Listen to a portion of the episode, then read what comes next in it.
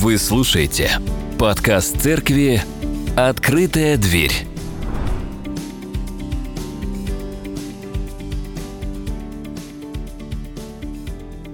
Всех приветствую еще раз. Все, кто добрался, да, кто смог.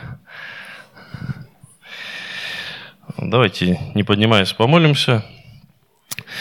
Прошу, Господь, э, Открой наши сердца сейчас, помоги нам настроиться на э, слушание Твоего Слова, Господь, чтобы оно вписывалось в наши сердца и что-то откладывалось, Господь, в голове, чтобы мы в какие-то трудные времена могли обращаться к Твоему Писанию, к Твоему Слову живому. И это успокаивало нас, ободряло и, может, отрезвляло в чем-то, Господь. Прошу, прибудь с нами сейчас здесь, наполни зал Твоим присутствием, и убери у нас из головы все лишнее, чтобы сейчас мы внимали Твоему Слову, Господь. Аминь. В чем мы с вами похожи на верующих, которые жили чуть больше, извиняюсь, чуть больше двух тысяч лет назад. Они ждали, когда наступит новый мир. Они жили в то время, как сказал Евгений Юрьевич, когда слава Божья отошла от них, и они ждали ее возвращения. Э, Все началось с того, как э, Господь презрел на Авраама и дал ему обетование. И сказал Господь Аврааму, пойди земли твоей, от родства твоего и из дома отца твоего, иди в землю, которую я укажу тебе. И произведу от тебя великий народ, и благословлю тебя, и возвеличу имя твое, и будешь ты в благословении. Я благословлю благословляющих тебя, и злословящих тебя прокляну, и благословятся в тебе все племена земные. После э, Авраам ожидал, э, когда Господь даст ему потомство, прошло некоторое время, за которое ну, нетерпеливый человек уже бы, наверное, давно и отвернулся бы от Бога. Но Авраам дождался, получил потомство, и Господь в этот момент ему сказал э, принести своего ребенка в жертву. Авраам почти, э, почти исполнил это, ангел Господень остановил его в последний момент, и таким образом Авраам прошел проверку э, Бога и оказался ему верным. Идем дальше. Евреи переселились в Египет, по истечению некоторых обстоятельств, и расплодились, стали угрозой для египтян. Те начали э, против них проводить политику ущемления, и они оказались в рабстве. Бог через казни египетские, через своего пророка Моисея добивается ну как добивается, просто, можно сказать, выводит э, свой народ из рабства и ведет их в землю обетованную. По пути происходит много чего. Чудеса с нескончаемым потоком воды с, из скалы, мана небесная, э, перепела, то есть и мясо, и все в пути. Господь их э, снабжал их всем. Бог вел свой народ, давал им все, что нужно, но народ был слаб верой, отступал, ослушался Бога. Вот. Но Бог все еще шел со своим народом, и слава его пребывала среди народа.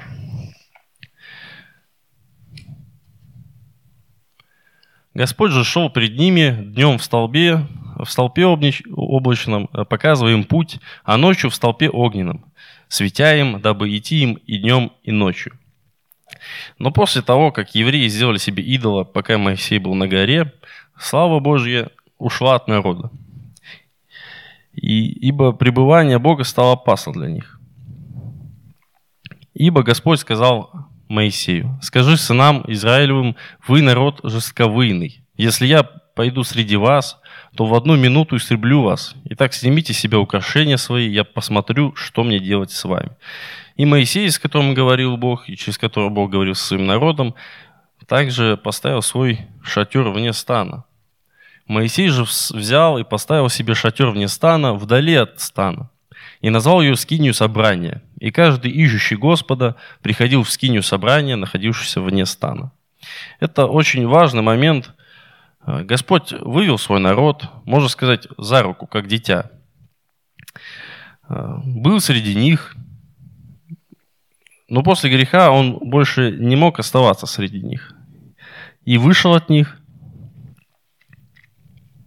и они оказались как бы ограничены в присутствии Божьем. Об этом как раз можно подробнее послушать в записи э, проповедь к первой свече, которую говорил Евгений. Далее Господь посылает евреям закон.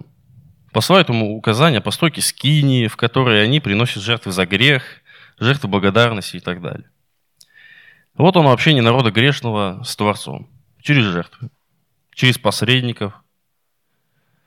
У человека в этот момент нет возможности общаться с Богом напрямую, а только через священство и эти жертвоприношения. Далее еврейский народ все же доходит до обещанной им земли, населяет ее, обживается на новом месте. Начинается период судей, когда Господь послал пророков, можно сказать, харизматичных правителей – Далее период царя Давида, Соломона, рассвет Израильского царства. Но народ то ли дело и делает, что отходит от Бога. В ответ Бог наказывает, воспитывает его через различные проявления своей воли. Например, пленение. В течение эпохи судей евреи были в плену, согласно книгам Священного Писания, в общей сложности 111 лет. То есть получается более четверти всего времени эпохи судей. Вот так распределилось время пленения и рабства. Израиль, видно Должно быть, да. Израиль, ну, вы можете посмотреть, э, то есть вот э, царем Месопотамским э, 8 лет, царем Моавитским 18, Ханаанским 20, э, Мадианитянинами 7 лет, филистимлянами 18, ну и в порабощении у филистимлян еще 40. То есть Бог воспитывал свой народ, э, пытался их, э, как сказать, давать им священного пендаля такого, чтобы они возвращались к нему, к их завету с ним, то есть с его заветом с ними, и он как своего ребенка их воспитывал. И кульминацией всего этого стало разрушение храма и пленение евреев э, Вавилоном, которое длилось 70 лет, причиной кого, которого стали отступление от Бога и грех. И также произошло разрушение храма, который для них был святыней, в которую они верили, что его ничто не разрушит. Но когда Господь допустил разрушение этого храма, они поняли, что все, на чем они строили свою идеологию, безнаказанности, особого народа какого-то с привилегиями, все это рухнуло, и они были сломлены. И оказались в плену, уведены из своей э, земли. Вот этот отделенный народ стал смешиваем с другими. И они были раздавлены. Но даже тогда Господь дал обетование о возвращении Иерусалиму мира и чистоты, праведности и без, безопасности в дни Мессии. Таким образом, в гневе милость не забыта. И именно этого впоследствии ожидали евреи. Ожидали Мессию, избавление, свободу, новый мир. Они ожидали, э, некоторая часть людей, э, восстановление Израильского царства, пришествие нового царя, который приведет их э, государство к независимости. И когда пришел Иисус, пришел Мессия, э, некоторая часть действительно хотела поставить его царем, от чего он, конечно, отказался. Иисус же, узнав, что хотят прийти, нечаянно взять его и сделать царем, опять удалился на гору один. То есть вот они ожидали пришествия, ожидали, что придет сильный политический лидер, но Иисус, когда пришел и начал нести свое земное служение, пошел другим путем. У него была другая цель.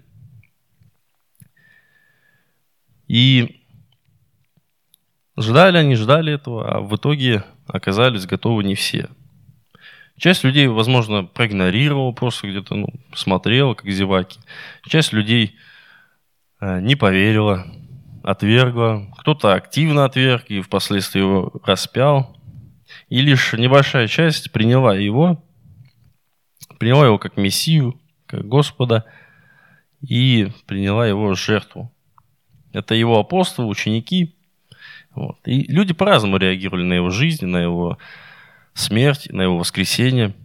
Но то, что жизнь, что реальность изменилась, это факт. Мы даже время считаем на до и после пришествия. Наш, наше летоисчисление. Бог установил новый порядок, послал людям Святой Дух, разрушил э, преграду, всякую вражду. И теперь, чтобы общаться с Богом, нам не нужны никакие посредники, мы можем обращаться к Нему напрямую.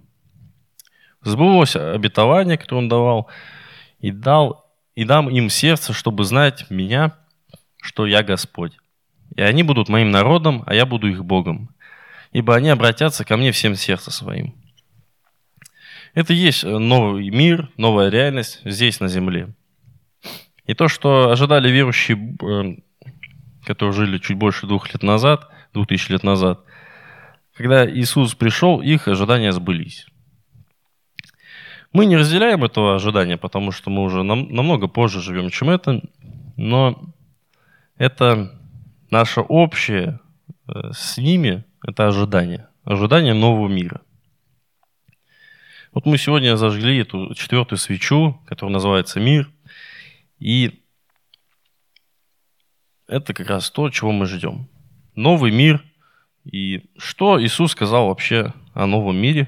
И что, что случится, когда Он придет второй раз?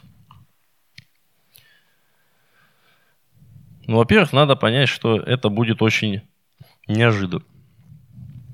Так э, у Евангелия от Луки написано. «Ибо как молния, сверкнувшаяся сверкнувшая от одного края неба, блистает до другого края неба, так будет Сын Человеческий в день свой. Две тысячи лет назад Христос явился на землю как смиренный и кроткий человек. В глазах людей он был совершенно не похож на царя небес и земли, но вернется он в славе, как Господь и Судья. Его второе пришествие невозможно будет не заметить. Святой апостол Иоанн Богослов говорит об этом так. «Се грядет с облаками, и узрит его всякое око, и те, которые пронзили его, и возрудает пред ним все племена земные». Христос придет в сопровождении воинства ангелов, восядет на престоле, как царь, и совершит суд над всеми народами, отделит спасенных от погибших. Об этом он сам поведал в притче о страшном суде – когда же придет Сын Человеческий во славе Своей, и все святые ангелы с Ним, тогда сядет на престоле славы Своей, и соберутся перед Ним все народы. И отделит одних от других, как пастырь отделяет овец от козлов, хорошее от плохого, и поставит овец по правую сторону, а козлов по левую. Тогда скажет царь тем, которые по правую сторону, «Придите, благословенные Отца моего, наследуйте царство, уготованное вам от создания мира. Какие хорошие слова, да? Хотелось бы услышать, конечно, в конце именно это. «Ибо алкал я, и вы дали мне есть. Жаждал, и вы напоили меня. Был странником, и вы приняли меня. Был наг, и вы одели меня. Был болен, и вы посетили меня. В темнице был, и вы пришли ко мне». Тогда праведники скажут ему в ответ, «Господи, когда мы видели Тебя алчущим и накормили, когда жаждущим видели и напоили. Когда мы видели тебя странником и приняли, или ноги мы одели. Когда мы видели тебя больным, или в темнице пришли к тебе.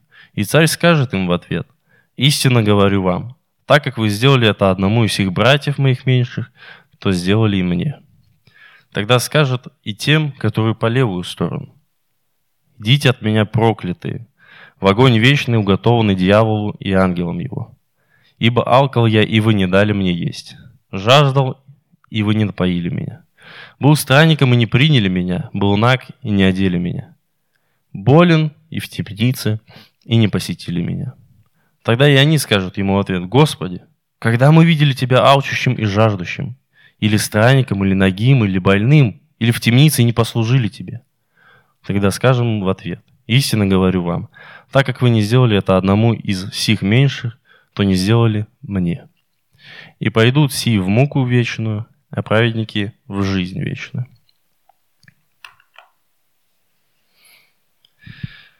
Господь предупредил, что второе пришествие, его пришествие произойдет не на пике всеобщего напряжения, а напротив, в обстановке некоторой сонливости и духовной расслабленности. Как в притче про девиц, которые ждали жениха, и как жених замедлил, то задремали все и уснули. Когда это произойдет, мы не знаем точного ответа. Множество уже делалось попыток предсказать конец света, апокалипсис. Думаю, к 21 веку уже поубавилось таких энтузиастов, там, после 2012 года и так далее.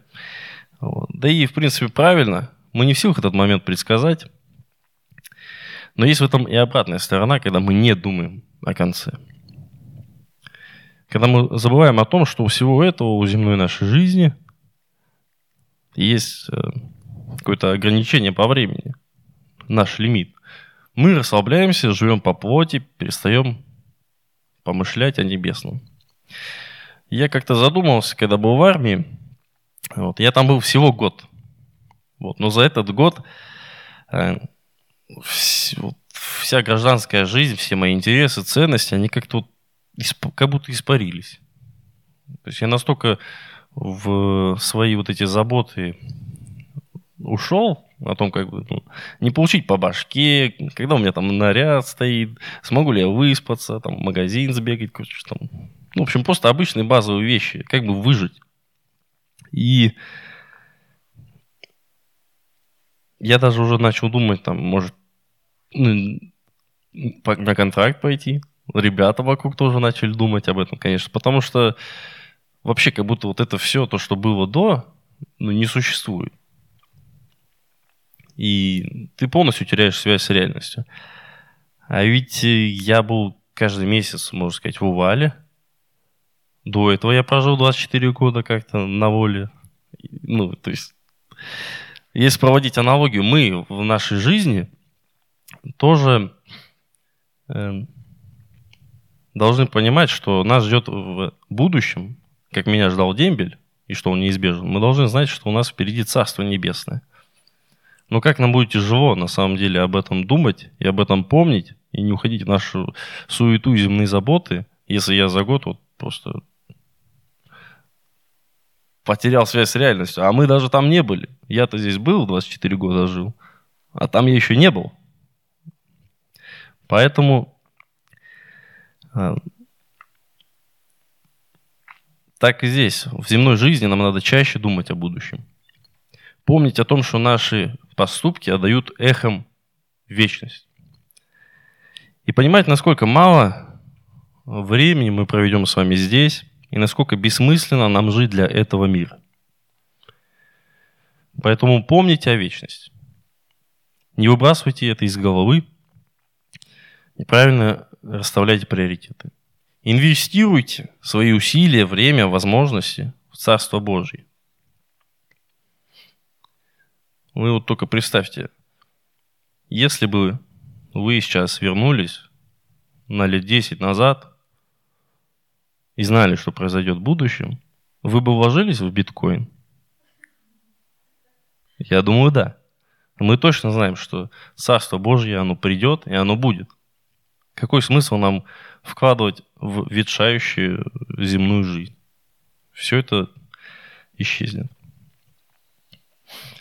Возможно, мы с вами не доживем до глобального апокалипсиса, до конца света, но я вам гарантирую, напоминаю, себе напоминаю, что наш индивидуальный конец света обязательно придет.